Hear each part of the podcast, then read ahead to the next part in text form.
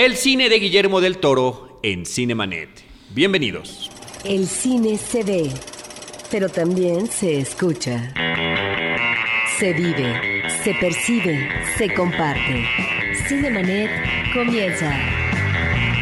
Carlos del Río y Roberto Ortiz en cabina.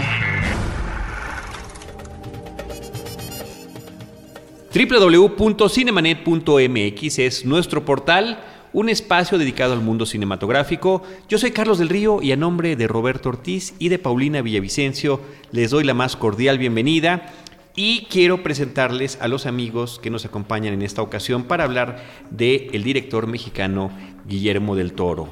Como habíamos anticipado, Horroris Causa toma nuestros micrófonos y me da muchísimo gusto presentar a Roberto Coria. ¿Cómo estás, Roberto? Querido Carlos, siempre es un placer y gracias por abrirnos la puerta de, de Cinemanet y, felicidades a Paulina Villavicencio y a todo el esfuerzo, a todo el equipo de Anchor Sound por estas maravillosas instalaciones. Chicos, enhorabuena. Las estamos estrenando, estamos eh, haciendo nuestra primera grabación desde la sede de Anchor Sound aquí en la colonia Roma Norte, si no me equivoco, y a donde llegué por instrumentos. Eh, pues Roberto Coria es eh, colega en el podcast Testigos del Crimen, Horroris Causa, es escritor, criminalista y muchísimas otras cosas más. Muchísimas gracias. Gracias, amigo. Y tenemos del otro lado a Antonio Camarillo, también colega del podcast, también en Horroris Causa. Nos ha acompañado en Cinemanet muchísimas ocasiones. Director cinematográfico, está concluyendo, sí, ¿verdad? Concluyendo. Pues ya en la recta su final. documental largometraje. Ya en la recta final, diría yo. Calavera del Montón, tras los huesos de José Guadalupe Posada y un hombre que adora el cine de lo truculento. Lo truculento. Grandioso. Nació aquí esa. Muchas gracias, Carlos. No, por al contrario. bonita presentación y por la invitación. Muchísimas gracias por acompañarnos. Roberto, vamos directo al, tema. Eh, sabemos que la carrera de Guillermo del Toro abarca muchas cosas, además de la dirección. Él escribe, diseña, produce pero en esta ocasión verdaderamente y con el pretexto de la que recién estrenada mundialmente, con distintas fechas en diferentes países, Titanes del Pacífico o Pacific Rim, pues es la ocasión que nos brinda, este, la, la oportunidad que se nos brinda para platicar de su trayectoria cronológica. Pues yo diría primeramente, yo, yo, creo que debemos de, decir, o vaya, ¿qué es lo que nos atrae del cine de Guillermo del Toro? Eh, no precisamente el hecho de que sea mexicano, o sea, no, no es un nacionalismo recalcitrante, sino yo creo que es uno de los cineastas vivos más congruentes eh, con sus obsesiones. Eh, yo no lo encuentro demasiado diferente del niño que todos somos, del niño, de los tres niños que estamos aquí grabando en este momento, eh, eh, eh, a nosotros nos gusta explorar este tipo de, cines, este tipo de, temas, porque son los que nos gustaron en nuestra primera educación sentimental. Entonces, Guillermo del Toro lo ha llevado eso a grandes niveles, ha encontrado la manera de, y, utilizando el lenguaje cinematográfico, de narrar todas las historias que le fascinaban cuando era niño. Y, y yo diría, ¿cuántos adultos hay que tienen la oportunidad de decir, yo de niño quería ser bombero? Y lo logré. Hmm. Y, yo creo que en el caso del toro nos encontramos en una, en una situación, es un cineasta que admiro profundamente. Eh, aquí valdría la pena eh, preguntarnos acerca de qué es el cine de autor.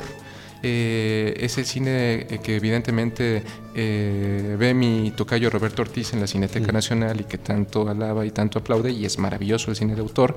Eh, eh, en el caso de Guillermo del Toro yo, no sé, yo creo que nos encontramos en algo muy cercano, estamos en el punto medio exactamente entre el cine de autor y el cine comercial. O sea, él es un gran cinéfilo por encima de todas las cosas. es un hombre que, que, de alguna manera recuerda lo que se dijo en El Orfanato, una de las películas que él pues auspició, ya llegaremos a eso. no se trata de, ver para creer, se trata de creer para ver. Hmm. Yo creo que, Guillermo del Toro cree muy bien todos los universos en los que se mueve y, por eso le salen también sus películas. Y, yo añadiría en esto que estás comentando, Roberto, el asunto de que es un hombre que ama su cine de género, que lo ha defendido, que, lo ha, sido practicado y que le ha sido fiel en todo momento. Eh, sobre todo arrancar en México una trayectoria con un largometraje a principios de los años 90 que se llama Cronos y que efectivamente fuera una película de horror cuando era muy difícil que todo esto se le dejaba al cine extranjero, que lo hiciera él y que lo hiciera también como lo hizo. Yo estoy totalmente, totalmente de acuerdo con, con mi colega Roberto Coria. Eh, el cine de Guillermo del Toro mantiene viva este ¿cómo lo llaman los gringos? Sense of wonder, ¿no? esta, esta sensación de lo maravilloso, esta sensación de... Que es, que es propia de la infancia, ¿no? Claro. Estamos viendo el mundo a través de los ojos de alguien que por lo demás es una eminencia en sus temas, ¿no? Es una eminencia eh, cuando platicas con él sobre cuentos de hadas, por ejemplo, ¿no? Eh, sobre lo gótico, sobre el gótico. Eh, es una eminencia, obviamente hablando de cine fantástico. Tiene, tiene Roberto Coria aquí sobre la mesa la edición impresa por, creo que es Ediciones El Milagro. Ediciones El Milagro, correcto. De La Invención de Cronos, que era el título original de esta primera película a la que se refiere ahorita Carlos del Río. Y eh, creo que es Leonardo García Sao quien, quien prologa, ¿no? Y dice, dice cuando le presentaban a Guillermo del Toro, él esperaba encontrarse al típico este, joven imberbe, dice. Sí, dice imberbe. Clavadísimo de la revista Fangoria y sus obsesiones. Dice, tenía razón eh, en todo excepto en el, en, el, en el, tema de lo de Inverbe, dice, ¿no? Dice, a la fecha todavía le sale una barbita ahí chistosa. Muy rala, muy, muy, extraña, chistosa. Este, em, es una eminencia en, en, los temas que lo obsesionan, como ya dices, en los temas eh, que lo mueven profundamente. Y sí, estoy de acuerdo, de alguna manera ha conseguido eh, mantener todo eso vivo. Y eso es muy importante. Yo creo que, ya lo decía ahorita Carlos, esa fidelidad al género que lo vio nacer, porque eh, anteriores a la invención de Cronos, o Cronos como se le conoce popularmente ahora, hay algunos capítulos de la hora marcada, esta serie de televisión seminal en México, ¿no? Ya de culto. Este, hay algunos cortos como Geometría, por ejemplo, ¿no? Eh, pues él se ha mantenido fiel al fantástico, al horror, a esos cuentos de hadas, a esos personajes fantásticos, a los monstruos, ¿no? Estos monstruos que él le gusta platicar la anécdota y es algo que me gusta mucho de Guillermo del Toro, los grandes directores. Ahí tienes a Hitchcock, que tienes a Fellini, ¿no? Este, eran los primeros responsables de crear una mitología alrededor de ellos mismos, ¿no? Claro. Cuando platicaba a Hitchcock cómo su papá lo había, lo había mandado a encerrar a la cárcel de, de, de un chavito de 8 años. Ajá. Este, Fellini, todas las historias que contaba. Del Toro es igual, ¿no? Esta historia, esta anécdota que él platica mucho sobre cómo de niño los monstruos lo asustaban tanto en la noche, no lo dejaban dormir, los veía por todos lados que una noche, una, una, ahora sí que en un buen día, en una buena noche, armándose de valor, decidió enfrentarlos y decirles, ustedes dejan de molestarme, yo les prometo dedicarles mi vida entera. Eso es lo que ha hecho hasta este momento. Claro, completamente de acuerdo. Y fíjate que, que, ahorita que recordaste eh, el episodio de su maestro Hitchcock, porque deben de saber que Guillermo del Toro escribió su tesis de licenciatura en la Universidad de Guadalajara dedicada al cine de Alfred Hitchcock y de alguna manera esta tradición de esas pequeñas apariciones, a veces imperceptibles a la cámara, están presentes en en la mayor parte de sus películas. Él dijo, yo no sé en qué momento Hitchcock se decantó por el asesinato, tal vez sintiéndose gordo, cockney, eh, eh, demasiado eh, maltrecho por una educación religiosa tremenda. yo no sé en qué momento, yo creo que algo semejante. Del Toro encuentra muchísimo parecido con Hitchcock. De alguna manera sus obsesiones están formadas en la propia sociedad donde nació. Hay que pensar, es una persona oriunda de Guadalajara en una sociedad con un, vaya, eh, eh, con una abuela eh, puritana, y de alguna manera su cine es una especie de subversión hacia todo ese mundo que conoció muy bien cuando era niño. Tan conservador y yo, tan... Yo creo que, que, viene así como, pues, con una manera de decir, no, pues, yo por qué no, o sea, yo, yo, yo, yo, yo voy a cunar lo mío. lo, tú lo dices, lo de el chavo, leo rápidamente lo que dijo Leonardo García Tsao en, en esta introducción que mencionas de la invención de Cronos. Él dijo, hace algunos años, ocho más o menos, me presentaron a Guillermo del Toro con una frase eh, premonitoria de lo peor. Te va a caer muy bien. Es un chavo de Guadalajara, fanático del cine de horror y de los cómics. Yo creo que eso está muy presente en su cine. Él jamás ha dejado de ser. Lo podría seguir presentando igual, nada más que ahora es una de las luminarias de Hollywood. Sí, ahora, ahora es un rockstar, el, el, el, sujeto. Yo creo que jamás pensó que iba a llegar a este nivel. Él ha convertido el horror en algo decente. Si lo hubiera, si lo hubiera pensado, no hubiera llegado. Ese es el punto. ¿no? Yo, tú hablabas hace rato, hace rato de, de lo universal de su trabajo, de su cine. Eh, yo estoy de acuerdo. Uh -huh. eh, creo que no, no se puede dejar de lado ese, ese patrioterismo que tú lo llamaste ahorita. Y sin uh -huh. embargo, creo que también es fundamental para entenderlo y para sobre todo para entender el cariño y la cercanía que le tenemos en este, en este país. Creo que todos los fanáticos del fantástico, aquí en China, en todos lados, eh, lo conocen y lo tienen muy presente, ¿no? Este, es algo que se siente, ¿no? Lo identificas y es, sí, este cuate inmediatamente. neto, ¿no? Este cuate es neto. Pero más allá de eso, yo creo que una de las razones por las cuales no nada más ha destacado este, por encima de otros, además de su talento innegable, además de este amor genuino que tiene por sus temas, es esta visión del mundo que le da el ser un chavo imberbe de Guadalajara, fanático del horror y de los cómics, ¿no? Este criado en el catolicismo, eh, en, este, en esta educación que yo adivino un poco represiva en un momento, En un momento dado, ¿no? Y este, eso lo puedes ver, lo puedes ver en Cronos, definitivamente. Eh, toda esta imaginería religiosa de los ángeles, de, que, pareciera por un momento eh, mero, mero, mera cuestión del diseño de arte de la película, creo que tiene raíces más, más profundas, ¿no? Y si te pones a ver las obsesiones recurrentes en el cine del toro, que ya aparecían ahí, la cuestión del insecto, por ejemplo. El insecto, la maquinaria. El insecto y la promesa de la vida eterna, ¿no? Que está en esa... Hay, una serie de alegorías religiosas desde... Eh, estoy viendo ahí la portada del libro, ¿no? Este, de La Guarda, esta, esta empresa... Peter de La Guardia, el, el, industrialista este, que es una especie de señor Burns, obsesionado también con, no morir, con la vida eterna. este, esa referencia, referencias a Los Ángeles, esta, esta, esta obsesión que tiene eh, consistente en todo su cine con, eh, bueno, evidentemente con la muerte, pero también con la promesa de la resurrección. Yo no recuerdo dónde leí en su momento, seguramente cuando hace Mimic, su segunda película, este, que él habla de los de los insectos como, como estas criaturas favoritas del Señor, de la creación, ¿no? Este, que en un momento dado incluso pareciera que gozan de ese don de la vida eterna. Dice, tú puedes guardar una araña dentro de una piedra y se puede quedar años ahí metida, de pronto abres la piedra y ¡poc! sale corriendo la rana, pareciera, pareciera que son inmortales, ¿no? Y esa idea está eh, expresada muy bien en la invención de Cronos, en el dispositivo, en la, ahora sí que en, el, relojito, este, el escarabajo dorado, que es la invención de Cronos, habitado por esta por este pequeño ser, un insecto adentro. Ese vampiro. Pues que pareciera tener el secreto de la vida eterna, ¿no? Además, los insectos pueden caminar sobre, sobre el agua. sobre el agua, ¿Y exactamente. Quién no, vaya, de acuerdo a lo que nos enseñaron cuando éramos niños en nuestras clases en el catecismo, ¿quién caminaba en el agua? Exactamente, ¿no? Entonces, eh, creo que eso está presente en su cine. Creo que no se lo puede. Puede sacar al joven imberbe de Guadalajara, pero no puede sacar a Guadalajara del joven imberbe. De acuerdo, completamente de acuerdo.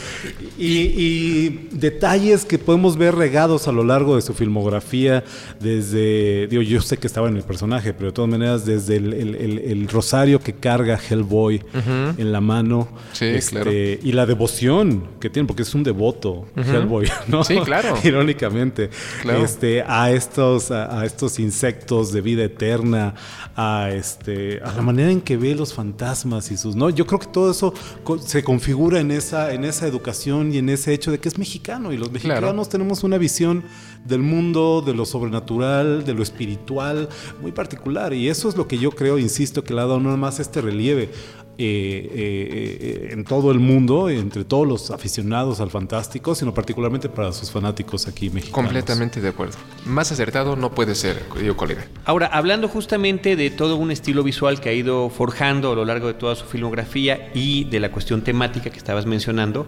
finalmente y curiosamente desde esa primera película, desde ese primer largometraje, este aparato, este artilugio, que es el que concede la vida eterna a sus poseedores, pero también grandes maldiciones, eh, conlleva muchas de las cosas que lo representan.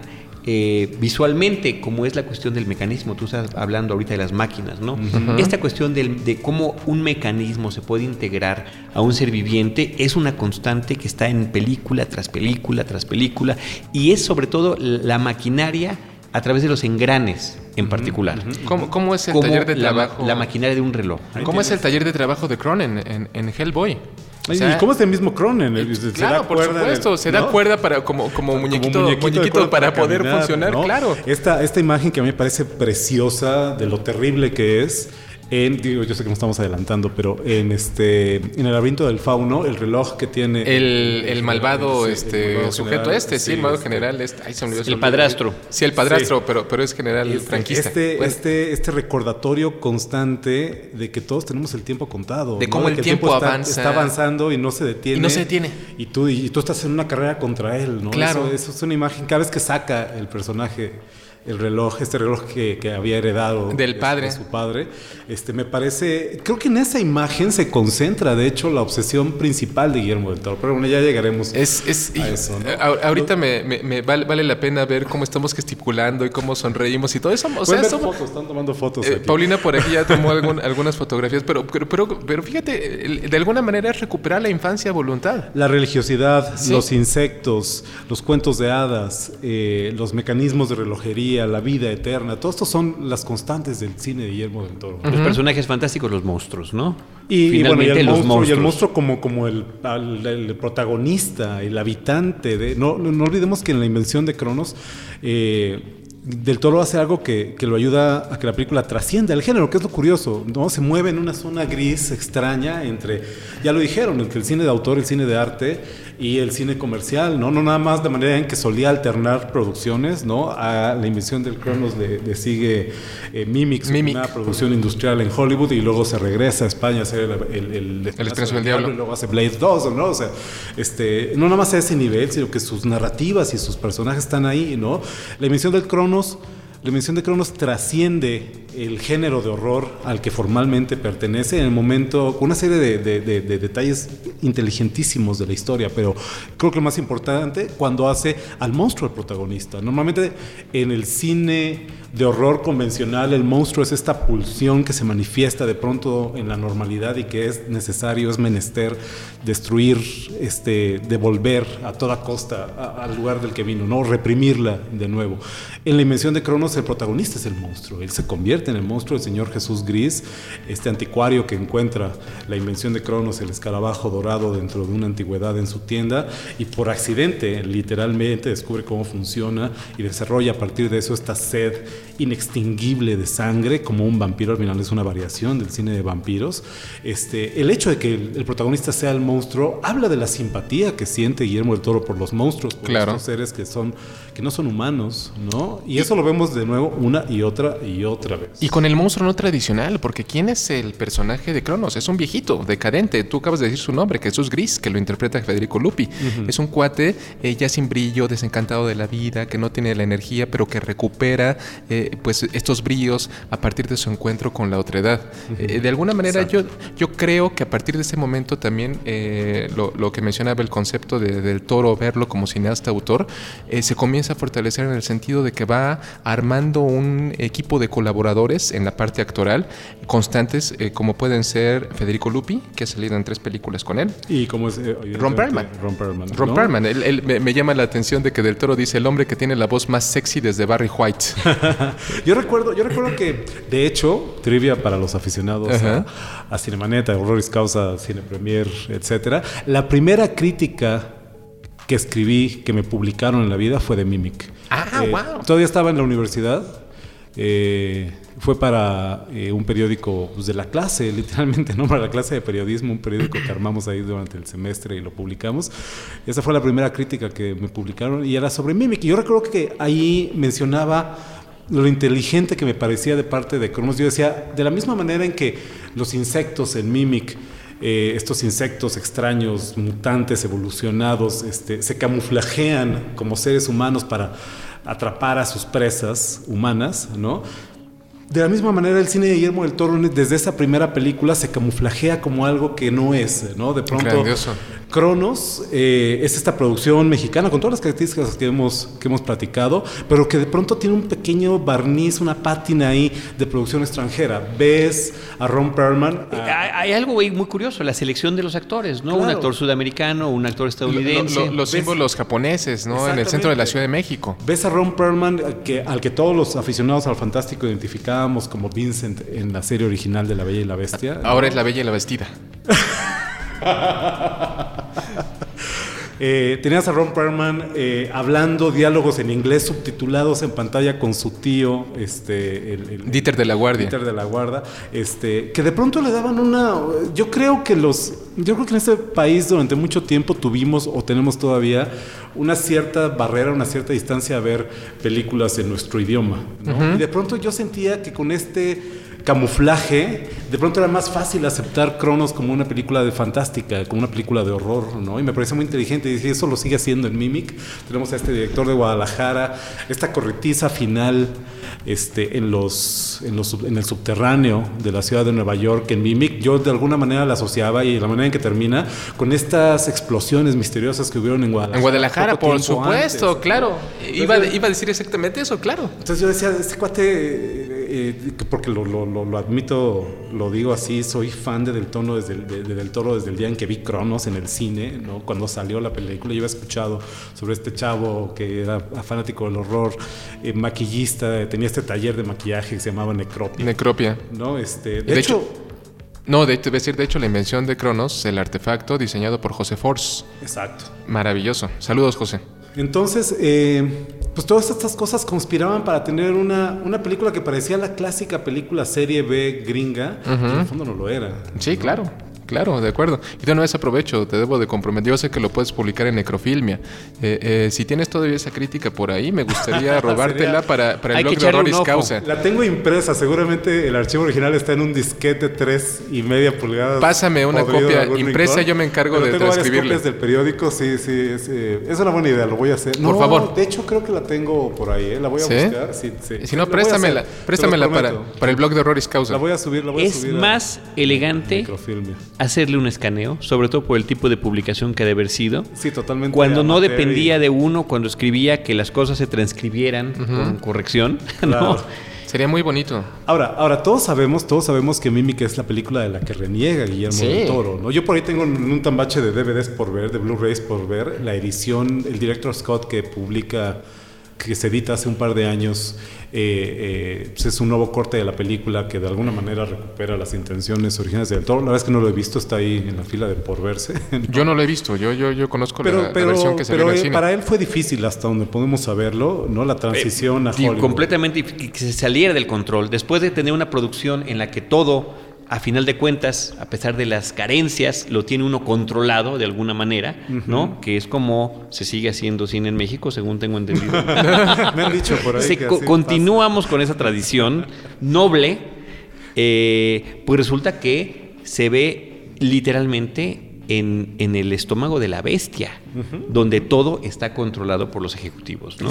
y por el estudio. Al final sale airoso. A mí, Y a mí me gusta eh, A mí me gusta mucho. A mí me gusta mucho Recuerdo perfectamente que la vi un domingo en la mañana en el Cinemex de Plaza Loreto. Están presentes todas sus obsesiones, el, duelo con la figura paterna, eh, eh, la presencia de este monstruo. Los niños como personajes que tienen una visión y ah, una... cuando Pablo iba a entrevistar, Pablo Guisa, nuestro querido Pablo Guisa, te mandamos un saludo querido Pablo. Cuando iba a entrevistar a Guillermo del Toro eh, en relación a The Strain o Nocturna, como, como la editaron aquí en México, eh, me preguntaba Pablo, vaya, haciendo, haciendo un cuestionario sobre qué hacer. Y es que si tú lees Nocturna, esta maravillosa novela de vampiros de Del Toro y de Chuck Hogan, eh, tiene muchísimos guiños a su cine, muchísimos. O sea, el, personaje del epidemiólogo de Mimic aparece en, Nocturna. ¿Sí? Y es una película que me gusta mucho. Sí, a mí me parece que, tiene más cosas a favor que en contra. Sí, yo pienso lo mismo. Sí, yo creo que se nota la interferencia del estudio en el sentido de que se resuelve muy convencionalmente. Y sin embargo, tiene ya esos toques inconfundibles, ¿no? toques que ya veríamos totalmente este eh, en bloom o sea sí, eh, sí florecen florecen sí sí florecen, florecen. en la que sería su siguiente película de acuerdo que es el espinazo, del diablo de acuerdo, vemos a un cineasta mucho más independiente, maduro, en pleno control de, toda la situación, de una puesta en escena maravillosa, minimalista, eh, en la cual nuevamente se reúnen estos elementos que, le atormentan la dictadura española. Vaya, eh, fue algo que conoció a través de, su familia eh, paterno, materna, no me acuerdo. No sé. pero, pero bueno, está, está presente ahí. Entonces, esta historia de fantasmas maravillosa al más puro estilo del cuento de fantasmas victorianos al más puro estilo de una, de una vuelta de tuerca de Henry James. O sea, claro. Eh, ahora, es, es una anécdota conocida que, que, Del Toro intentó durante algún tiempo levantar el financiamiento para hacer esa película aquí en México, no en el contexto de la Guerra Civil Española, sino en el contexto de la Guerra de la De la Guerra Cristera. De la Guerra Cristera. Yo había escuchado una historia de la Revolución Mexicana. No, de la Guerra Cristera. De la Guerra Cristera. Y, este, y bueno, evidentemente no lo consiguió, ¿no? Esa es una de las, esa es otra de las constantes, lamentablemente, del cine Del Toro, la manera en que, que, bueno, ya lo dice el dicho, nadie es profeta. En su tierra. En su tierra, y aquí lo, lo celebramos todos mucho, lo celebra mucho el establishment cinematográfico, pero el, hombre no podido hacer una película aquí en su vida, ¿no? claro. Pero, pero fíjate, ahorita, regresando tantito a lo, y algo que, que olvidé decir de Mimic, yo la veo Mimic como un pago de derecho de piso. No, bueno, totalmente. Eh, indiscutiblemente, o sea, de alguna manera Mimic le abrió las grandes puertas del mercado hollywoodense. Totalmente. Él, él eh, se muda a Estados Unidos no únicamente para estar más cerca de la industria, sino también por cuestiones personales. Eh, su familia, sí, su familia, su familia es una familia de cierta posición en Guadalajara.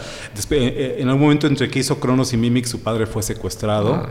yo no conozco los detalles de historia, seguramente no son públicos, y sin embargo, una vez que se resolvió la situación, decidió la familia moverse, ¿no? Se van a vivir a Texas y este, insisto, yo creo que para estar más cerca de la industria por un lado, pero también pues por una necesidad por motivos de seguridad. Que a la fecha es otra de las razones que no le permite regresar a México, él lo ha dicho en más de una ocasión, dice, a mí me preocuparía en el clima actual y, siendo un rockstar como tú lo dices, me dice, a mí me preocuparía a mi familia, a mis hijas eh, aquí en México, lo cual es una pena. Sí, y una vergüenza. Completamente. Y una vergüenza. O sea, que, que, la gente tenga que correr a otros lugares por, por eh, cuestión de inseguridad, gente talentosa como es él, es verdaderamente. Es la manifestación de la fuga de cerebros y de talentos, ¿no? Eh, claro. el Espinazo del Diablo, una película que a mí, debo de confesarlo, me gusta incluso más que El laberinto del fauno. La revisité curiosamente hace como un mes, alrededor del estreno de Pacific, Rim. Eh, es una película fantástica, ¿no? a mí me parece que tiene una poesía. Tú lo acabas de decir, es un poema de horror. Sí, es un poema de horror. Porque, porque fíjate que por una parte están todos los errores que se vive, horrores que se viven eh, durante la guerra eh, civil eh, eh, española y por otra parte están los horrores en ese eh, apartado orfanatorio y que, es asolado por un fantasma. o sea, creo que creo que yo creo que, es una película completamente premonitoria de lo que vamos a ver en el laberinto del fauno, pero para mí llevada de una manera mucho más madura, mucho más seria, más sobria, más sobria no, no, no. No tan declaradamente. Fantástica. Fantástica. Sí, sí, pienso eso. Y es una película maravillosa. De nuevo tenemos esta presencia de los niños, como. Porque la teníamos en Cronos, en el personaje de la nieta de, Aurora. de Aurora. Lo tenemos en Mimic, en esta relación. Pero aquí ya son protagonistas. Pero aquí ya son protagonistas. Eso es muy importante. El universo se centra en ellos. Desde los ojos del niño. Y eso es bien. esto es otra constante, porque eso pasa inclusive en Hellboy. Hellboy no es un niño, es un adolescente en el cuerpo de un demonio de varias décadas de edad. sí. Pero este, es, eh, de nuevo el, protagonista es un, es un niño. Es un infante. Sí, claro. Y eso en la segunda Hellboy está clarísimo. En esta. Escena de romance. Déjale la escena de romance. De enamoramiento. En el problema, en la cuestión de en los, los, conflictos de que le acarrea la paternidad a Hellboy en la segunda película. Que eso, eh, créemelo, ya esa llegaremos. la paternidad, pero bueno, ahorita llegamos a esa. A, esa a eso. Eh, el reloj y el tiempo que corre y el mecanismo está presente en esta imagen que es poderosa de la bomba enterrada en el patio. En, el, centro, en el patio del, orfanatorio. cae durante un, durante un bombardeo, durante, durante la guerra, y que si te acercas lo suficiente todavía puedes escuchar, dicen, el mecanismo de la bomba. como esta amenaza latente siempre del desastre, de la muerte, de, de algo terrible. Nada más conveniente que tener una bomba en el patio de un orfanatorio, ¿no? Completamente. Yo quisiera una por aquí. Bueno. es una imagen, es una imagen poderosísima. Sí, terrible y hermosa al mismo tiempo. Sí. Otra imagen que, también se convierte en una constante que es muy clara y muy evidente en esta película, quizá eh, inclusive más explorada, es la de todos estos frascos donde están eh, piezas de seres de los horrores, de seres, ¿no? Exacto. Ah, eh, de, ahí viene el nombre de la película, el espinazo, del, diablo. ¿no? Esta malformación congénita con la que ciertos niños pueden llegar a nacer en un momento dado, donde la, ¿cómo llaman? La espina bífida, este, una malformación de la columna vertebral. Eh, de ahí viene este, este título, el espinazo del diablo. De nuevo, como esto terrible, latente, los horrores de la guerra, lo estás mencionando ahorita, este, la crueldad, ¿no? Y el y el, y el, y el, sadismo de, de, los villanos que ahí empiezan a cobrar una dimensión No, pues ya estaba en, en, Dieter de la Guardia. En Dieter de la Guardia, sí, claro. Pero, pero que ahí se. El, el, antagonista, el villano en el cine del toro, tiene esas características. Es, la maldad, la maldad. Es la maldad en estado. Es la maldad. Y no necesariamente es el ser sobrenatural, ¿no? Eh, eh, eso es me, asustaba. eso es lo más importante. Me asustaba más el personaje de Eduardo Noriega. Por supuesto. Que, que el, niño fantasma, que él es el verdadero monstruo de la película. Él es el verdadero monstruo. El monstruo es la simpatía por el monstruo, ¿no? De la misma manera en que estábamos en los zapatos y en la piel de Jesús Gris, en Mimic, de la misma manera en que los villanos en Mimic no son las cucarachas gigantes, son estas instancias gubernamentales de salud que permitieron en un error estúpido que estos seres se, se, se, se procrearan y se, multiplicaran. se multiplicaran, ¿no? Este, a el fantasma, que el fantasma lo único que está pidiendo es justicia aquí en el espinazo del diablo, el monstruo. Y de nuevo regresamos a un protagonista monstruoso, tanto en Blade parte 2 como en Hellboy, ¿no? El monstruo es el protagonista de la historia. El gran protagonista. Y fíjate que, respecto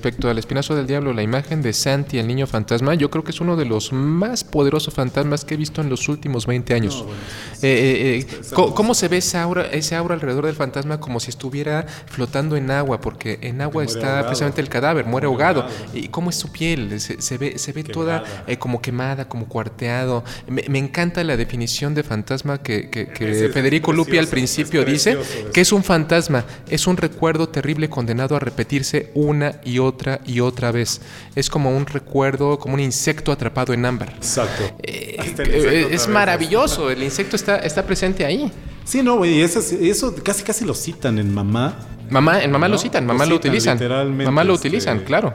Horrible, pésima película. A mí no me gustó, mamá. al final hablamos un poco de eso, ¿no? Blade, parte 2. Nada más eh, mencionar la parte importante que creo que es interesante decirlo, en la parte de la producción de esta película, que es El Espinazo del Diablo, filmado en España, es Pedro Almodóvar, su hermano Agustín y Berta Navarro, que también había estado con Guillermo desde la primera película, los de Cronos. Ahorita que dices Navarro, Guillermo Navarro su cinefotógrafo de cabecera. Eh, ha sido la gran constante en el cine de Guillermo del Toro. Solamente en Blade 2, mi querido amigo Gabriel Israel te manda un saludo, querido Gabriel, donde, donde allá en Los Ángeles, en un mejor lugar donde te encuentras. Eh, eh, Gabriel hizo la fotografía, hizo para mí un trabajo espléndido. Eh, eh, yo, es, impresionante, digo, yo, yo pude trabajar en el, con Gabriel hombro con hombro en su primer largometraje que se llama El Grito, pero bueno, esa es otra, otra historia. Pero Gabriel a mí me mostró fotografías del set mientras estaban filmando Blade 2 allá en Praga. Eh, una, ¿sabes? Cómo estaba completamente extasiado. Dije, un amigo mío está trabajando con Guillermo del Toro. Qué, qué, maravilloso. Sí, no. Eh, eh, en el caso de Blade 2, me parece un, incluso superior a la original. O sea, la, totalmente, la, primera, la primera película de Steve Norrington era una buena película de acción, o sea, disfrutable, palomera. Un híbrido ahí entre el horror y, la, y, la, aventura. El personaje no, es malo, el personaje de Blade Wesley Temple, que yo creo, yo pienso que es como un traje a la medida el, papel de Blade, le va perfecto. Eh, y en el caso de Guillermo lo eleva a, niveles diferentes, eh, hace suyo el personaje de Blade, le pone su sello, vemos todas sus obsesiones ahí, el, vampiro sumergiéndose en sangre para eh, de alguna manera recuperar un poco de, energía, nuevamente la maquinaria. otro utiliza a este Norman Redus, el, Daryl de, de, Walking, Dead. y que ya había salido en, este, Mimic. En Mimic. Sí.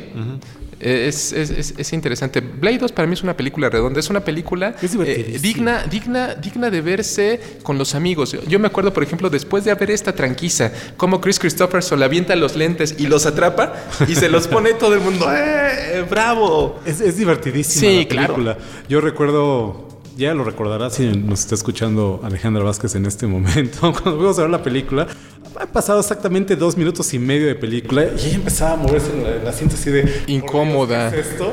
Y yo me estaba divirtiendo. Era la época de Buffy la Cazavampiros, ¿no? Cuando estaba en su apogeo también, yo estaba muy clavado en ese rollo. Digo, siempre los vampiros, pero esta idea del vampiro que a punta de patadas voladoras y, ¿no?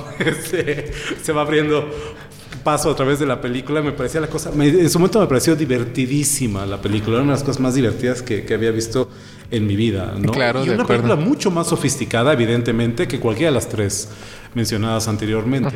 Completamente de acuerdo. Es una película del año 2002, para eh, recordarlo.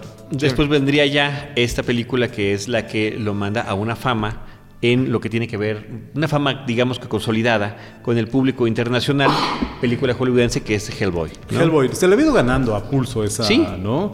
Eh, de nuevo, a, punta de esta fidelidad al género, de esta netez, falta de una mejor palabra, ¿no? De esta, de esta genuina. Geekes. Ah, de este genuino amor por el género y por sus monstruos, ¿no? Este, un proyecto evidentemente de mayor relieve. Estamos hablando ya del, del boom de, la, de las adaptaciones al cine, al cine de cómics que llevan más allá del Superman de los años 70 y que llevan más allá del Batman de Tim Burton, que eran como los ejemplos anteriores, ¿no? Este, ¿De qué año es? Eh, 2004. 2004. 2004. ¿De qué año es X-Men? Es 2000. Es 2000. ¿no? de 2000. la primera X-Men es del 2000. Sí, estábamos ya en el boom del cómic, se estaba adaptando todo lo que se podía adaptar y le dan la oportunidad de este personaje de cómic que espero que nadie me vea feo por decir menor, menor en el sentido de que no es Batman y no, no, para nada, es no. un cómic eh, pues de Mike Miñola. alternativo, ¿no? De, Dark Horse, de Mike Miñola, de, Dark Horse. Dark Horse siempre ha sido una este, una editorial pues, alternativa, ¿no? Y en esa vena está la película también, ¿no? Eh, yo recuerdo que en su momento, y lo digo también sinceramente, fue la película de Del Toro que menos me había impresionado hasta ese momento, ¿no? Si tú ves la edición que está en DVD, que está en home video, es, creo que es más redonda, o ya me acostumbré a ella, una de las dos. Sí hay diferencias, ¿no? Yo sentía que estaba un poco contada a trompicones, así como que me faltaban cosas, este. Y sin embargo, hay cosas que son deliciosas, ¿no? Desde pequeñas citas que a mí me llegaban personalmente, como el uso de esta canción eh, de Nick Cave, Red Right Hand. ¿no? En un momento en que se aparece la primera aparición en público, digamos, de Hellboy. Al mismo personaje de Hellboy, un personaje delicioso, ¿no? Es este, maravilloso. Este demonio extraído de las entrañas del mismo infierno cuando era un bebé, que es adoptado por un bondadoso científico. ¿no? Como, como dice un padre que no estaba preparado para ser padre. Exacto, el profesor Bloom. El profesor Bloom. John Hurt, increíble. John Hurt, ¿no? pero, ¿sabes qué? Al, final de cuentas, y, y qué bonito que haya esos elogios, pero a mí, cuando vi esa película la primera vez, me pareció que era para hablar de personajes de este tipo eh, de, este monstruos y de ese camino que tienen oscuro, demasiado ligera. O sea, había una combinación ahí. Tiene un humor, ¿no? Sí. Y de repente simplón, diría yo, ¿eh? porque a veces justamente la inmadurez del personaje principal eh, de Hellboy, que al final de cuentas, aunque ves ese cuerpo monstruoso que se tiene que cortar y después limar los, eh, cuernos, que le salen para ser menos horrendo de lo que ya es, porque y cuando llegamos a ver, claro, claro, pero eh, finalmente es un niño. Claro. Fíjate, a mí, hay, algo que, a mí algo que me gusta mucho de, de, Hellboy. Número uno, es, es un proyecto que él acarició demasiado porque él era un gran lector de los cómics de Hellboy de Mike Miñola. Imagínate la situación cuando conoció por primera vez a Miñola. O sea, imagínate la emoción que sintió el cuate de haber eh, estrechado la mano de la persona que tanto le fascinaba. Número dos, eh, eh, dicen la, historia que cuando vio por primera vez a Ron Perlman, uno de, los, él defendió muchísimo que fuera Ron Perlman. el, el, estudio quería que fuera Vin Diesel. yo ¿Cómo? O sea, eh, evidentemente querían un hombre más taquillero para que fuera Hellboy.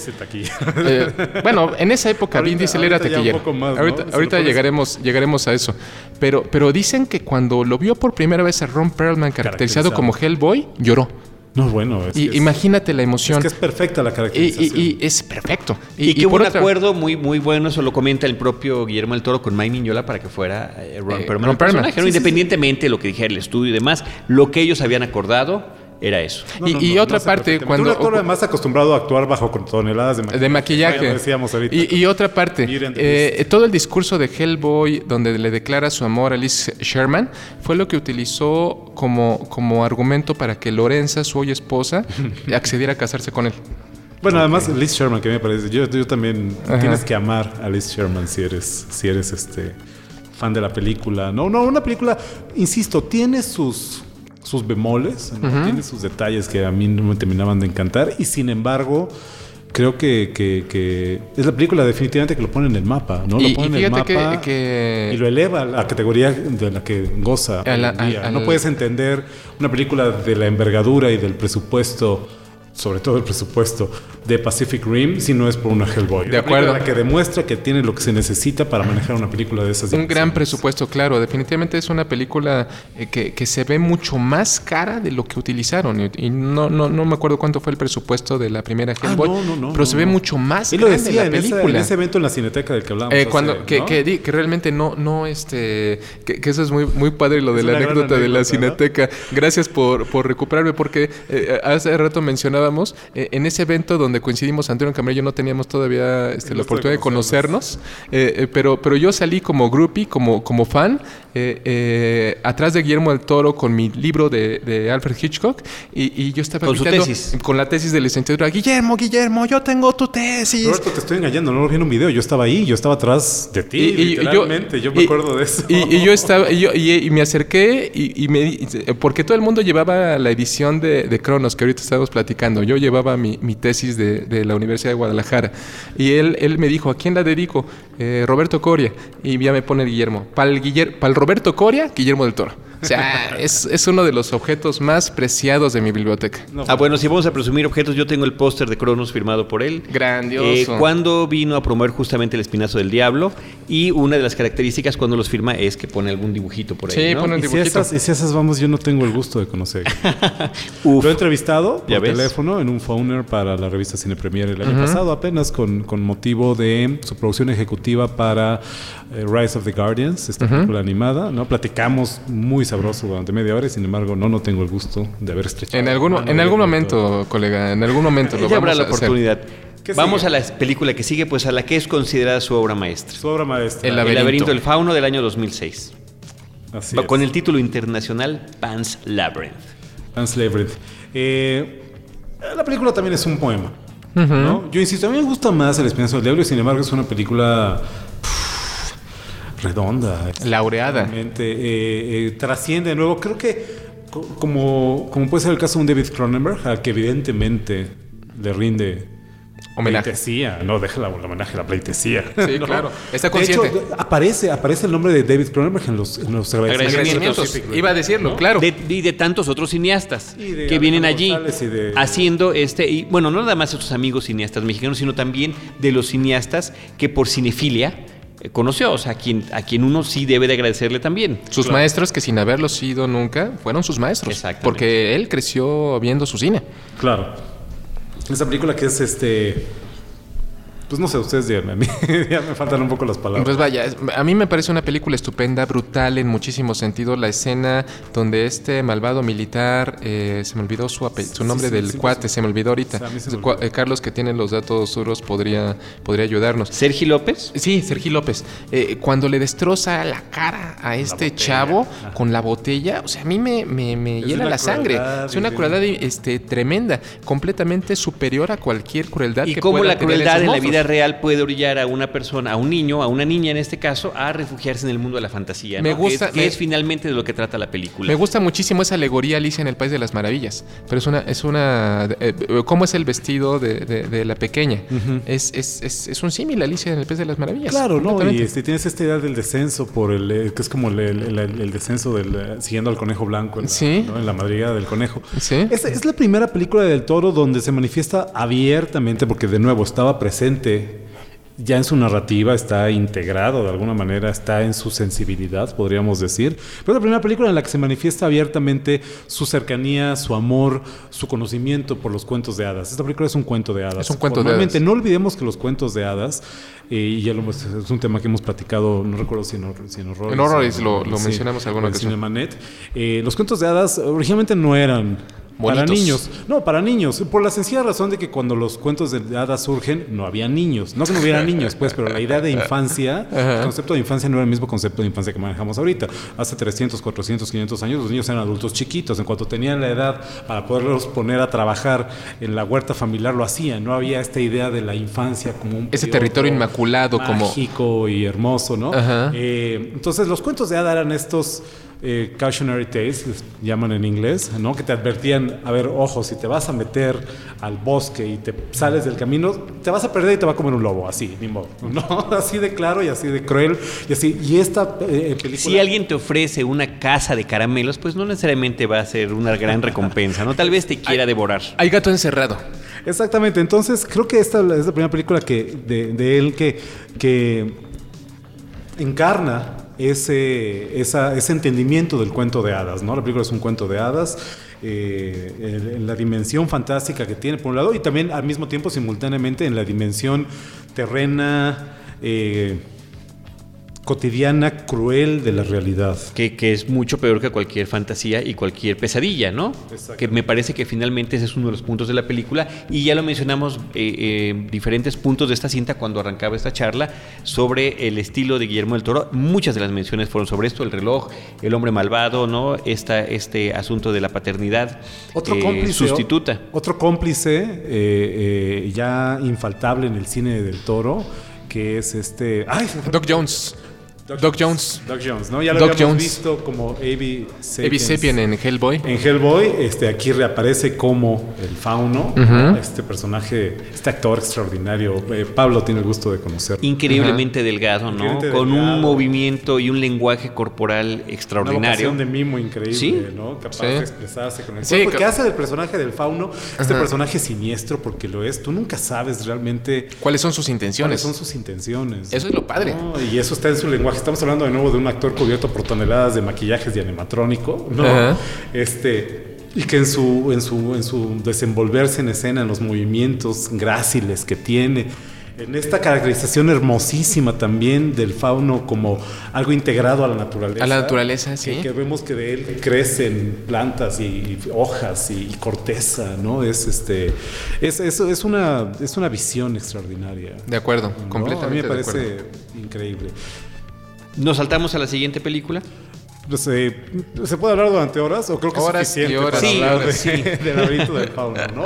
La película que le vale, le vale también una nominación al Oscar, vamos, ¿no? Este, creo que con eso... Que yo me acuerdo que toda la gente estaba enojadísima porque perdió, ya ni me acuerdo quién fue la película que ganó. Yo tampoco, creo Yo no me acuerdo, pero yo también estaba muy yo también lo, yo estaba muy enojado, yo dije, este cuate se merece ganar un Oscar. Vale la pena decir que Guillermo del Toro ha tenido muchos reconocimientos. En Cannes, Francia, por, por Cronos ya había obtenido este laureles, ya, ya otras, el, el laberinto del fauno obtuvo Goyas en, España. O sea, es un director que ha hecho respetable, insisto, esta, esta cuestión de, dignificar el horror. Eh, ha encontrado la, manera de hacerlo. Es un cineasta que ha sido eh, eh, congruente con, lo que él le gusta y lo ha hecho pues respetable a los ojos de la academia, de los que niegan rotundamente que esto pueda ser algo decente, que esto puede ser algo digno de alabarse en territorio cinematográfico, lo, lo logra. Y fíjense el 1-2 que tenemos con Hellboy, El laberinto del fauno, en términos de taquilla, en términos comerciales y en términos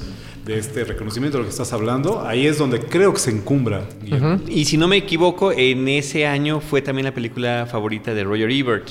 El, laberinto del fauno. Grandiosamente que elogió mucho. Y, por espaldarazos por todos lados. Que, un, un, crítico de cine, el más famoso, ¿no? Finalmente, mediáticamente el más famoso, falleció en este año y a quien ya le dedicamos un especial, ¿no? Creo que su siguiente película eh, pues ya recoge, ya cosecha lo que se había ganado hasta este punto. Hellboy parte 2, Hellboy 2, eh, The Golden Army, es el, subtítulo de la película. Eh, no me dejará mentir, Carlos del Río, esa película la vamos a ver juntos, ¿te acuerdas? Sí. La función de prensa. Oye, este, nada más hago una, una observación, ya hice la investigación necesaria a través del internet, y la película que se llevó el Oscar a Mejor Película Extranjera fue Alemania por La vida de los otros. Claro. Es la que ganó al laberinto del fauno. Claro. Eh, Hellboy, parte 2. Hellboy, parte 2. Pues fíjate que de las películas de Guillermo del Toro, justamente las que menos me emocionan son las de Hellboy. y encuentro en tanto en la primera como en la segunda esta situación que no me termina de, de hacer clic de lo que tiene que ver con el, el horror tremendo y la broma este sentido, ligero del humor que está presente a través del personaje principal en ambas películas y su torpeza sentimental, que es también uno de los temas que maneja para poder llegar a, concretar su relación de pareja. ¿no? Parece, parecería inclusive más inmaduro que en la primera película, ¿sabes? Sí. Eso es, eso, eso es notorio. En esta película es donde un niño le tiene que dar consejos para cómo... No es en la primera, es, en el Boy 1. Sí, que le estoy diciendo, pues es que no, pero, bajando. Pero, pero, pero, esta escena de los dos de, tomándose unas tecates con Abe Sapien y cantando... eh, a, Barry, a Barry Manilow. decir Barry White. Barry Manilow cantando este, Can't Smile Without You. Sí, no, es fantástica. Es maravillosa. es una película que también incorpora, se trae cargando este espíritu de los cuentos de hadas. De acuerdo. De laberinto del fauno, ¿no? Toda esta secuencia del mercado troll. este, y en general todo el contexto de la historia, esta historia sobre cómo las criaturas fantásticas eh, que habitan en este mundo, aunque no las podamos ver, eh, pues, se sienten muy enojadas, quieren recuperar lo que es suyo y están planeando un ataque frontal hacia la especie humana desde este mundo de la fantasía. Es como si volteáramos la historia del viento del fauno, ¿no? Y todos estos personajes del reino maravilloso en el que termina esta chica al final de la película regresaran, ¿no? Así armados hasta los dientes y con sed de venganza. Y, además, fíjate que a mí algo que me gusta mucho, eh, el actor Luke Goss, que ya había trabajado con él en Em, eh, ¿Cuál fue? En la segunda Blade.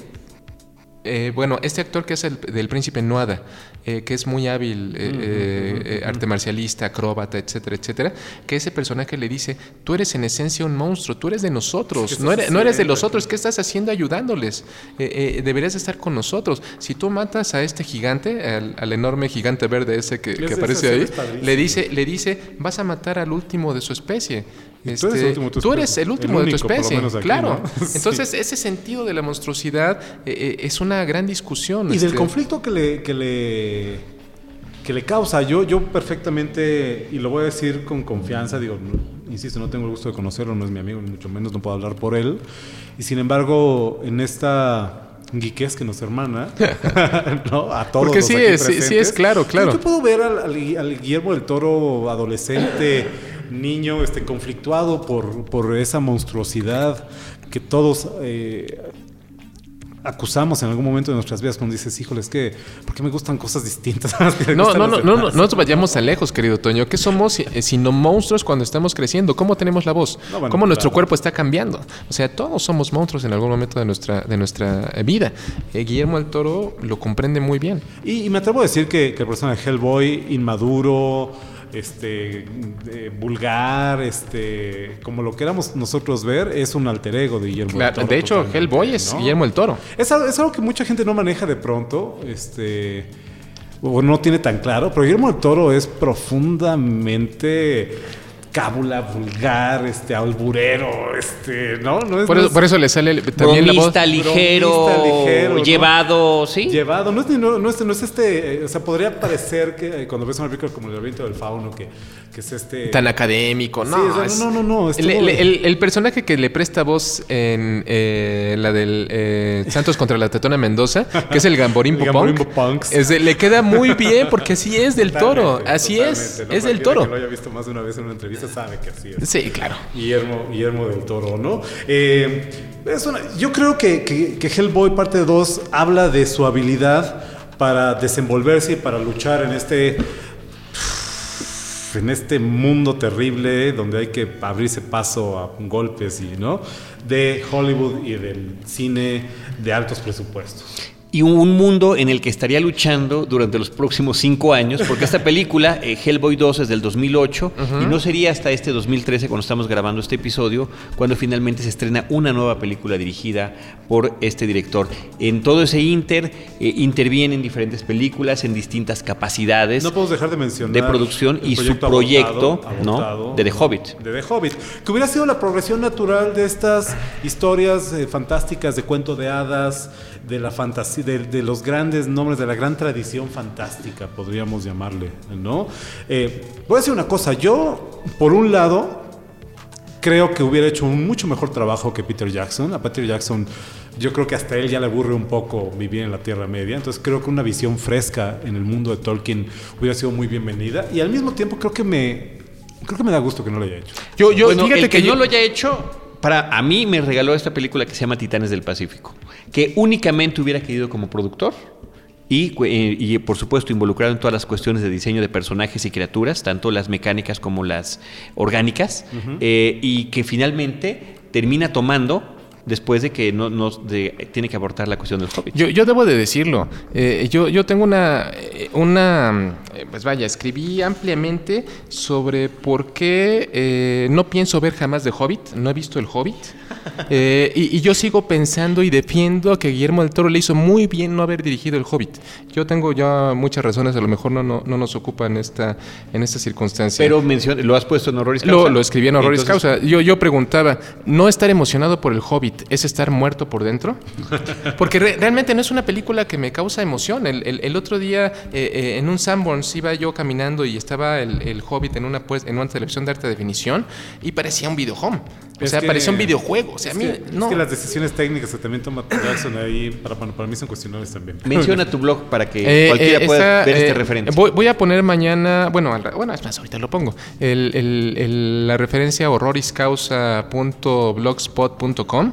Ahí tengo ahí mi, mi, mi, explicación porque a mí me, yo estoy muy contento con Guillermo del Toro. No, imagínate estar haciendo algo que empate con la visión de Peter Jackson y tener al Peter Jackson aquí mirando a través de alrededor de tu hombro, encima de tu hombro, todo lo que estás haciendo y viendo si, si está bien. Oye, Guillermo, cámbiale por acá. Es como, es como cuando le habían ofrecido el regreso del Jedi a David Lynch, ¿no? Ándale, por ejemplo. Con Lucas no, olvídalo. No, olvídalo, no. Eso no iba a funcionar. No, no, no iba jamás. Pues finalmente, después de este lapso, llega el estreno eh, internacional. Eh, se estrenó en diferentes eh, días en diferentes países del mundo, pero coincide el estreno en México con el de Estados Unidos, si no me equivoco, de Pacific Rim, Titanes del Pacífico, una película que pues se precia de no ser secuela, precuela, basada en un libro, basada en un cómic o basada en cualquier otro tipo de material, pero que sin embargo tiene una cantidad abismal de referentes a películas, eh, como todas las del subgénero del kaiju, entre las que está Godzilla, a series de televisión como Ultraman y Ultra Seven, Massinger Z, eh, Massinger Z, y un montón de cuestiones más que nosotros en México veíamos a través de la televisión. De, nuevo pertenece a una tradición. Yo creo que hay que ser como abiertos a la hora de ver eso. La película puedes verla como derivativa y todo el mundo dice, oye, pues es que es la misma trama de Evangelion, este famoso anime, japonés, ¿no? Eh, bueno, sí, de hecho sí, pero al mismo tiempo pertenece a esa tradición, ¿no? Yo creo que más... A, mí no me cabe la palabra fusil ahí, ¿no? Sencillamente, de nuevo tenemos a este fanático antes que nada, ¿no? geek antes que todo, ¿no? de, de, todo lo que hemos estado platicando a lo largo del programa, este, que tiene la oportunidad y esta oportunidad creo que es una de esas oportunidades únicas en la vida, que alguien te dé 190 millones de dólares, que es todo el dinero del mundo. Claro. ¿no? Todo el dinero del mundo. Y espléndidamente manejado. Para hacer una película que básicamente es un capricho, que es una película que tú y tus amigos entienden, y tus amigos son todos aquellos alrededor del mundo que entienden que se siente ver a un robot de no sé cuántos metros de altura emerger del mar y partirse el queso, diríamos, con un monstruo surgido de las profundidades, ¿no? Eh, nada más entenderíamos. Y Monstruos gigantes contra robots gigantes. Eh, me, encanta, me encanta la frase, el eslogan, para combatir monstruos creamos monstruos. Yo, yo lo puse en mi Facebook y en mi Twitter saliendo del cine el día que vi Pacific Rim. Dije, esta es la película más divertida que he visto en 20 años. A mí me gustó mucho. Desde que era, y me quedé corto, yo creo que son 25 años. A mí me, a mí me gustó mucho. Desde que, desde que estaba yo en la secundaria y era fan de Massinger Z. me acuerdo muy bien que fui a ver con mi papá y con mi hermano Aliens, el regreso de James Cameron, al Cine Dorado 70, que es este cine grande que estaba en, Plaza Universidad ¿Cómo olvidarlo? Eh, ahí la vi. Recuerdo perfectamente cómo en el momento climático de la batalla de Ripley contra la reina Alien, de pronto se le prende el foco a Ripley va, y sale enfundada con su este traje hidráulico a pelear con este, con la reina Alien. Con la reina Alien. Yo lo vi y dije, es como Massinger Z, ¿no? Yo estaba en ese momento clavadísimo en Massinger Z y me parecía la cosa más. Esa sensación la volví a tener viendo pasar. Estupendo. Fíjate que, lo que dijo nuestro querido Raúl Camarena, eh, que, a quien por cierto saludo, esto es lo más cercano a lo que podría ser estar en la calle mientras un par de monstruos gigantes, un robot y una criatura orgánica se están peleando. es, eh, vaya, eh, maravilloso. De alguna manera, yo creo que así es como debería de verse una película de Kaiju eh, así es la sensación que, podría tener uno eh, estando en el eh, campo de batalla, en el centro, entre esos dos titanes, partiéndose la crisma, destruyendo ciudades. eh, es una película disfrutable. Al mismo tiempo, Raúl Camarena fue muy crítico con la película y con ciertos aspectos. Lo platiqué con él también y me decía, pues es que los personajes son apenas trazados ahí, ¿no? Sobre todo el protagonista, ni siquiera me acuerdo cómo se llama. El actor se llama Charlie Hunnam y el, el personaje se llama Raleigh. Ese cuate. Eh, pues está apenas trazado. mi pregunta es, ¿se necesita más? Yo, creo que no. Yo creo que, yo creo que el principio es como Top Gun. Eh, nada más que lo importante aquí son esos aviones, que en este caso son monstruos gigantescos, son robots. Y, tanto el cuate que esté piloteándolo no me interesa tanto. No es como Massinger, que, que, era una telenovelota en torno a Koji Kabuto que se subía a, su enorme robot. Pero y, aquí en este caso no. sí, pues son, son eh, yo, yo quiero pensar que todo el mundo ha visto la película, por, por ilustrar un punto que creo que es muy ilustrativo de este tema, ¿no? Hay gente que dice, yo eh, no quiero spoiler la película a nadie, pero entiendo que a todo el mundo la habrá visto, si no, póngale pausa en este momento. Pero ya han pasado muchas semanas, vamos a hacerlo. Sí. Eh, este momento en el que al borde del desastre, a punto de perder la batalla con el monstruo, ¿se acuerdan? Ah, claro, pero tenemos la espada esta mágica que se Eso es como... ¿No? Eso, eso, todo el mundo dice, ay, no, o sea, ¿qué, clase de guion es este? Eso es atención y respeto a una constante, a una querida tradición del cine y la televisión de mechas, ¿no? De, robots gigantes, donde Massinger Z podía tener el alma más poderosa al, alcance de la mano. Y, no la utilizaba hasta, que, hasta el último momento. los puños atómicos y el... Afrodita, las chichis fotónicas. Sí, claro. Claro. Ya con el alma buena para acabar con el Claro. Pero es una de las escenas... pero es una de las escenas más emocionantes de la película. Por supuesto. indiscutiblemente es una película enteramente disfrutable. Y yo digo, y, sin embargo, me parecen muy forzadas a mí eh, cómo, cómo, se incluyen. Yo siento que esa es la película menos personal de Del Toro. Eh, es decir, eh, el que nuevamente aparezcan ahí sus insectos, el guiño que sale Ron Perman otra vez, Santiago Segura, quien ya había utilizado en, en Hellboy, en Blade 2, eh, que no me, pare, no, me, no me gustó tanto. Sentí que era la película menos de Guillermo del Toro. Es una película impresionante. A mí me encantó. Es, tan grande y tan, y tan monstruosa como su presupuesto y como su tamaño. Pero lo que pasa es que la parte personal, vamos a llamarle así, lo entre comillas, de Guillermo del Toro en esta película, definitivamente es la serie de referentes que ya mencionamos que tiene. Y la otra es el detalle con el que él cuidó, supervisó y estuvo al lado de cada uno de los animadores y de cada uno de la gente de efectos especiales y de cada uno de la gente que estuvo trabajando en todo el look, en todo el aspecto visual de la película, para decir y decidir que cada uno de sus robots iba a ser diferentes, que cada uno de sus monstruos iba a ser diferentes, y si tú te fijas en cada uno de esos monstruos, pertenecen al universo del imaginario de Guillermo del Toro. Están emparentados con los, con los personajes que salieron en Hellboy, con los personajes que salieron del laberinto del fauno. en el laberinto del fauno, y que tienen un estilo muy peculiar y muy identificable, por una parte. Por la otra, hay que admirar el hecho de que en una época en la que todo, prácticamente todo se puede hacer a través de la, de la creación de gráficos de computadora, eh, decidió que muchos de sus sets fueran físicos para que los personajes, los actores, vivieran. Eso sobre todo el centro con donde están la cabeza de, los, de, estos robots, donde están manejando, eh, y que tuviera además este movimiento, ¿no? No fuera nada más estar apretando botoncitos, sino que implicara una cuestión física, la interacción entre las dos personas para representar los hemisferios del cerebro y demás, pero que eh, en, esta, en este contacto de mentes, ¿no? en esta unión de vulcana, podría yo decir, ¿no? el, mind melt que se presenta en las películas de, y series de televisión de Star Trek, pues aquí es donde se involucran los sueños y los recuerdos y donde se combinan. Cuando uno ve esas escenas que son, eh, son rapidísimas en, imágenes, cuando se está combinando toda esa cuestión y llega a la parte del recuerdo y llega a la parte del sueño, a mí me parece que es de las partes más bellas de la película y una vez más es allí Antonio y Roberto, donde aparece el personaje infantil.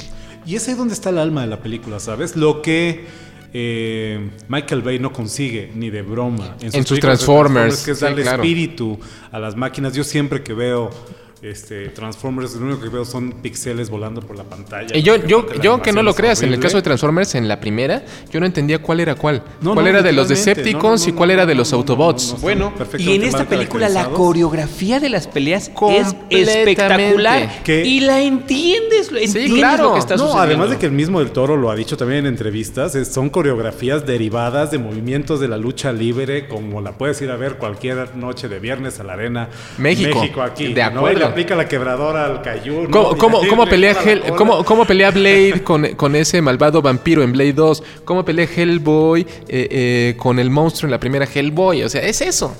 y, lo disfrutas. o sea, desde, aquí en Pacific Rim, la secuencia de entrenamiento, cuando está esta señorita cometa, eh, como él mismo le dice a su actor, a su actriz, esta, esta chica Rinko oriental. Kikuchi. Es, ella Ahorita te digo bien porque seguramente lo estoy diciendo mal. vemos no, Rinko Kikuchi, sí lo dije. Sí, Rinko Kikuchi, lo dijiste bien. ¿Cómo, están peleando? Es eso. Es, es, una lucha triple A a dos, a dos de tres caídas sin límite de tiempo. Sin límite de tiempo. Claro. Ahora, este detallazo increíble que él tuvo la oportunidad de decidir que la premier mundial de la película fuera en la Ciudad de México, me parece que es estupendo.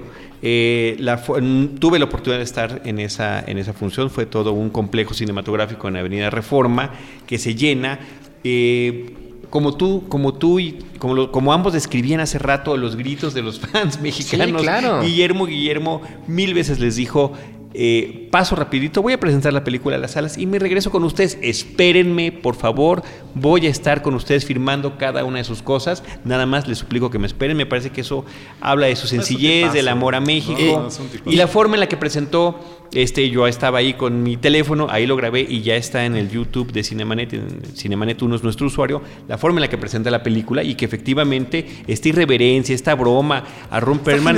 A Ron Perlman lo presenta como el Uyuyuy, a Rinko Kikuchi la presenta como la señorita Cometa. señorita Cometa y a Charlie Day como el peor es nada, ¿no? Fíjate que, que es interesante porque es como los freaks de la película de fenómenos de Todd Browning, One of Us. One of Us. Es One of Us. Exactamente. Y te das cuenta y él, y él, y él no lo olvida, que eso es lo importante. Pues, yo, pues yo creo que eh, ya debemos ¿Qué más, ¿qué más porque, se, tiene que ir el señor a, una, a, una, este, a un acontecimiento importante.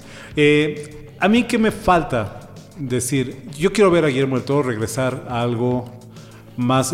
Yo sé que es personal, todas sus películas lo son. Algo más personal, algo más. Este algo más en la vena del espinazo del diablo y el laberinto del fauno. Yo, yo ah. creo que, que sería interesante verlo regresar a una historia un poco más íntima, más que otra cosa. A mí me gustaría ver The Strain en miniserie, en, en series de televisión, están, trabajando, en ella. yo quiero verla, porque esa es una, una historia que no es para una película, tiene que presentar una serie de televisión. Eh, es una serie de larga duración que tiene muchas subtramas.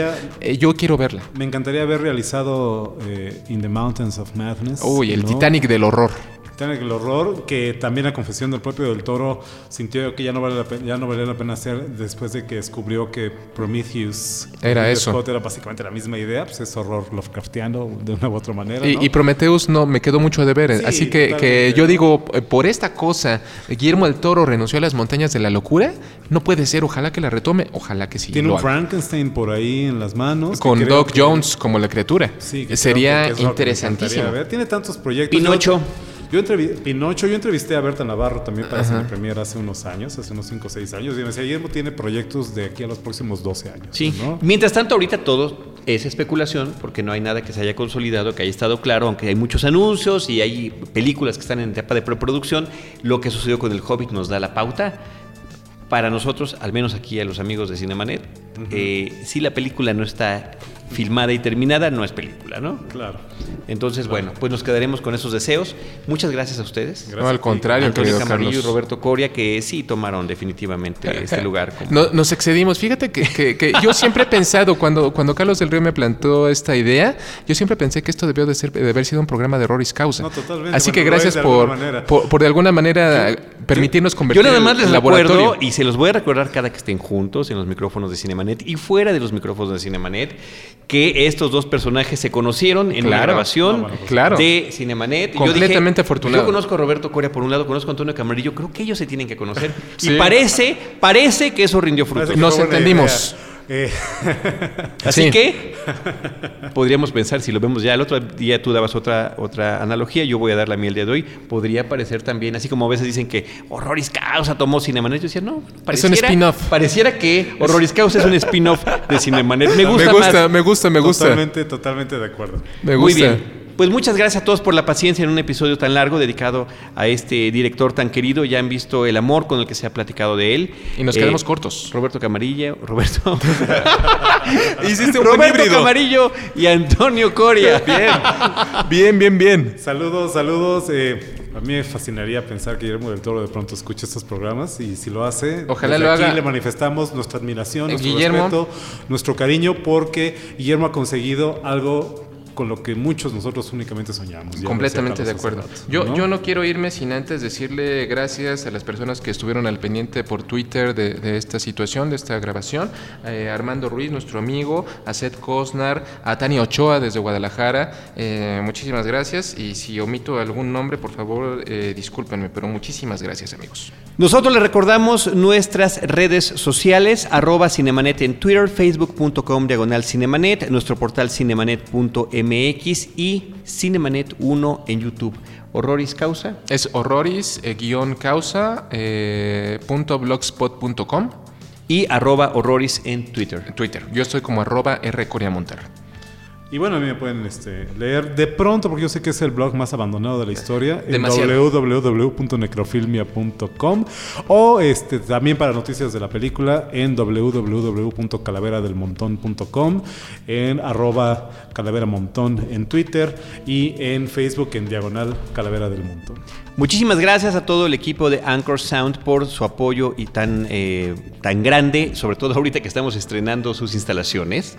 Muchas gracias a todos, en particular a nuestra productora y miembro de Anchor Sound, que es Paulina Villavicencio, y a Uriel, que es el que se ha encargado el día de hoy de estar en los controles y registrando este episodio. Gracias, Uriel.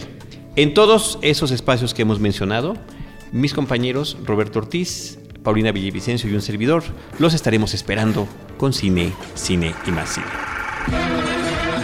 Cinemanet termina por hoy. Más cine en Cinemanet.